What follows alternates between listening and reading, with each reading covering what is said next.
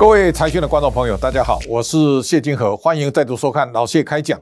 这个礼拜呢，我们来谈一个在全世界在现在的焦点。郭董从日本回来之后呢，在记者会上，他长达八秒的时间向国民党道歉。那么，在过去他认为年少轻狂，那么要跟国民党鞠躬。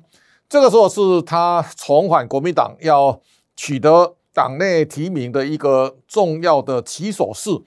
那么到日本回来之后呢，他特别提到，台湾可以摆脱美中之间的选边站的错觉，那么在大谈判时代呢，走出一条新中间自己的路线，这是郭董在日本回来之后呢所倡议的一个新的观点。那郭董也特别提到，他说我反对跟美国买武器，因为你手上有很多武器的时候呢，人家专门打你武器的地方。他说炮兵阵地周围都是弹坑。如果你手上没有刀没有枪，人家不会专门打你哦。我们中国人为什么要打中国人？我们应该把省下来的钱来发展科技。这个话其实有一点漏洞。最近有人在讲，他说郭董住在信义富邦，能不能把保全拿走？那么郭董的保镖要不要把它废掉？那如果没有保镖，人家就不会绑架你。这个是一个异曲同工的。关键词，所以大家也可以看到敌意跟善意啊，如果这个分不清楚，这个时候你所做的决策呢，其实是大有问题的。也就是说，如果双方是在一个敌对状态，台湾如果不增强防御的能力呢，我想任人宰割，这是用膝盖想就想得清楚。如果两岸处在善善意的状态，我想两岸的交流各方面都会迎刃而解。这是要先分清楚，到底两岸现在呢是处在敌对状态还是善意的状态，这个是一个非常重要的基本的前提。那我们也可以看到，现在不是台湾自己要要走中间路线就可行了。我想地缘政治这一次，大家可以看到，在晶片战争的作者这个 Chris 哦 Miller 来到台湾，他跟张忠谋先生有一个对谈。那张董事长也特别提到，他赞成用晶片制裁的力量呢，让中国发展速度慢一点。那这个也是美国正在全面封杀中国的半导体。啊，外媒特别讲，他说这是地毯式的轰炸。这个轰炸呢，也会对未来的产业呢带来非常巨大的影响。现在美国要求 TikTok 要把中国股东的股份要卖出来，这个也是美国坚壁清野的政策。那这两天其实佛罗里达的州议会呢，他通过禁止有。敌对的国家呢，在美国自产，这里面包括中国，所以这个是一个双方坚壁清野一个非常重要的一个关键的动作。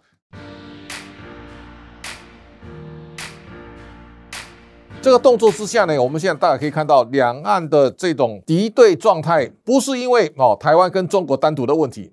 二零一七年，川普开始摆出贸易战之后呢，其实全球开始面对选边站的压力了。这个源头呢，其实是美国跟中国上的对立。中国用台湾来当出气筒，包括军机绕境或是航空母舰、潜水艇，来，在外海台湾穿梭，这个是。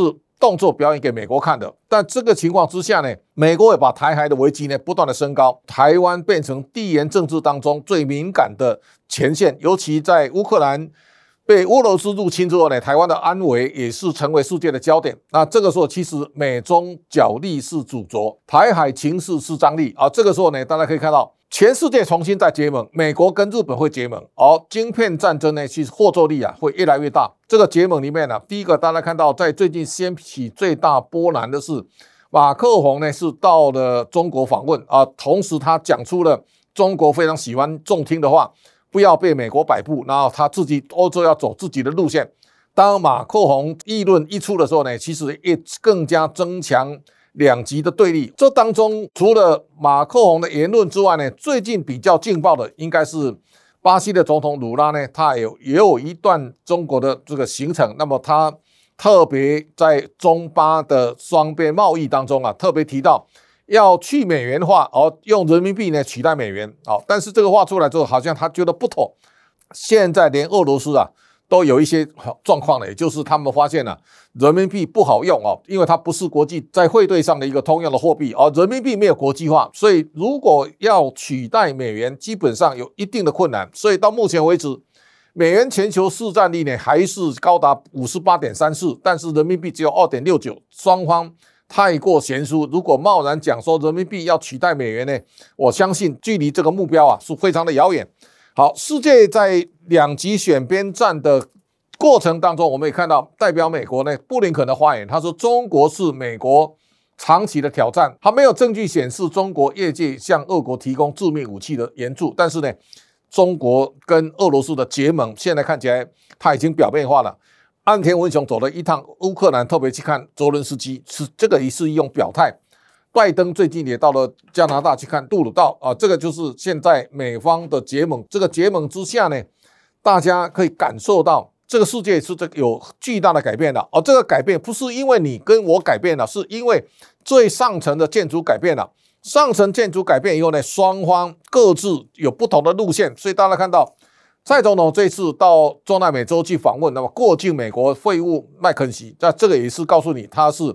加入美方的行列，而中国呢，在挖台湾的墙角。这个是洪都拉斯呢跟中国建交，所以这个是一个国家选边站当中啊非常正常的表态。包括马英九前总统到中国去访问呢，他选择中国这一边，而蔡英文呢选择了美国这一边，双方壁垒分明。所以我们看到，在一年多以前啊，有两个重要的看法。《经济学人》的杂志当中重要的封面，哈，他特别提到，他说，普京跟习近平颠覆民主言论的以抗争世界分成两极了，也就加速全球军备竞赛。所以今天大家看到，这是一年半以前的《经济学人》的文章。那全球加速军备竞赛，今年影响到台湾，是我们有很多军工产业呢快速的崛起。《经济学》里面讲到几个重点，第一个呢，战争为欧洲大陆带来新的分裂哦。第二个呢，终结冷战后的世界秩序。第三个呢，俄罗斯深化跟中国的战略结盟。这个一年半以前讲的事呢，现在都应验了。第四点是大家可能要特别关注的。他说，世界加速分化，成为两个敌对竞争的阵营哦。他说，有些国家会选边站，更多的国家会想兼顾两个阵营，但是呢，脚踏两条船会。越来越困难，在这样的一个选边站的情况之下，大家看到苹果已经开始了。库克呢，他先来一段北京之行，但是呢，很快他又到印度了。印度的门店展店，同时印度的生产基地更加清楚。诶，这个同时呢，我们看到在美中角力的情况之下呢，供应链去中国化现在越来越明显。第一个呢，你可以想象到。Nike 在中国现在有很大的压力，也就是在爱国主义之下呢，中国买国产品牌不买 Nike。那 Nike 最近也同时把 APP 呢，在去年七月开始停止在中国地区的服务，同时 Nike 也结束俄罗斯十年的市场的耕耘。哦，所以你可以看到，在选边站的情况之下呢，现在企业选边站，个人呢同时也会面临选边站的压力。所以到最近大家可以发现。你到餐厅吃饭，跟朋友当中啊，很容易分成亲中或反中或亲美反美，大家在不同的壁垒分明当中呢，大家有各种不同立场。我们回来看中国的经济成长，现在看起来，它在经过去年的上半年两个季度的低成长，去年第一季四点八，第二季呢零点四，今年的第一季呢是四点五。我们看第一季的中国的重要的经济数据。第一个呢，经济成长率四点五趴，工业增加值三趴，零售五点八，然后固定资产投资呢五点一，商品房销售是上升四点一，房地产开发跟投资呢下跌五点八，这个数字到底真实性如何还有待考验。不过呢，整个来看，中国的经济的。缓慢的往下走，看起来是大家可能要面对的趋势。这是中国金融指数，那么在这段时间呢，其实都是下跌的。l a r e n Summers 最近讲，他说中国经济要超过美国，将重演日俄失败的历史。那么大致上呢，在俄乌战争之后呢，大家可以看到这个世界呈现一个新的变化。金融杀戮的时代，在去年呢、我们看到全球股市大幅下跌，那债券价格大跌，那么也造成很多的寿险金融机构啊都出现很大的问题。那同时，这个著名的对冲基金的经理啊，Stanley Druckmiller 哈，他特别提到，他说未来十年的市场会停滞不前，我们正处在一个大麻烦。那现在整个市场大致上你可以看到，全球所面临的第一个呢，粮食危机。另外一个价格急剧上升，通膨很难降温。好，那对中国来讲，现在松绑以后呢，中国的房地产长期低迷，这是包括消费意愿低落，年轻人严重失业。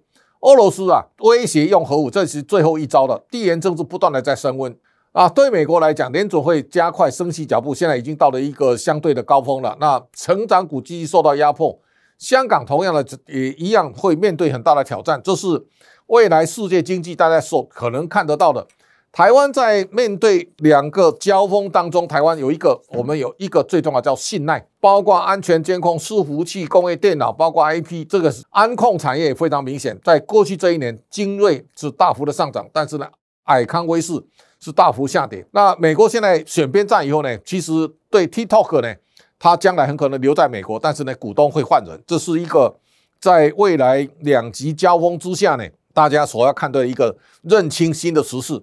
郭董认为台湾要走中间路线，但是呢，中间路线怎么走不是你决定的。也就是说，在美中角力一个双方选边站的关键时刻，台湾不由自主。换句话说呢，当中国战机压境，中国不断的在恐吓威胁，然后对准台湾海峡的时候呢，走上美国路线呢，这个是比较。可以理解两岸的战争论呢，我相信这是美中角力当中一个重要的摆谱，但是发生战争几率呢，我相信是不高的。这是大家可以从未来两极分化当中啊，台湾应该自己走什么样的路？一方面呢，增强自己的战备的实力；一方面呢，展现你的真正台湾的经济底蕴、国防力量的强韧呢，我相信这是自保当中非常重要的一个关键。那网友问到。第一个呢，如果中国房地产泡沫化以后呢，到底对台湾会什么影响？对台湾影响非常有限。这些年当中啊，大家可以看到，中国的房地产从非常低价到非常高价，泡沫吹破以后呢，只有会影响到中国自产的台商，这是大家可以想象得到的哦。那第二个呢，罗伯特清崎他说美元会变成白菜价。一九九五年的时候呢，它全球美元市占率是五十八点九五，现在五十八点四三，其实变化不大。那你说它变成白菜，我相信一点机会也不会有哦。也就是说，在全世界在人民币国际化、自由兑换之前，美元还是现在全世界共同兑换的标的。第三个呢，有人问到巴菲特投资日本，日本后续会不会看好？我是全世界最早看好日本的人，我相信日本才正要开始起身往上走。今天老谢开讲到这边告一段落，感谢大家的收看，下周同一时间请大家继续收看。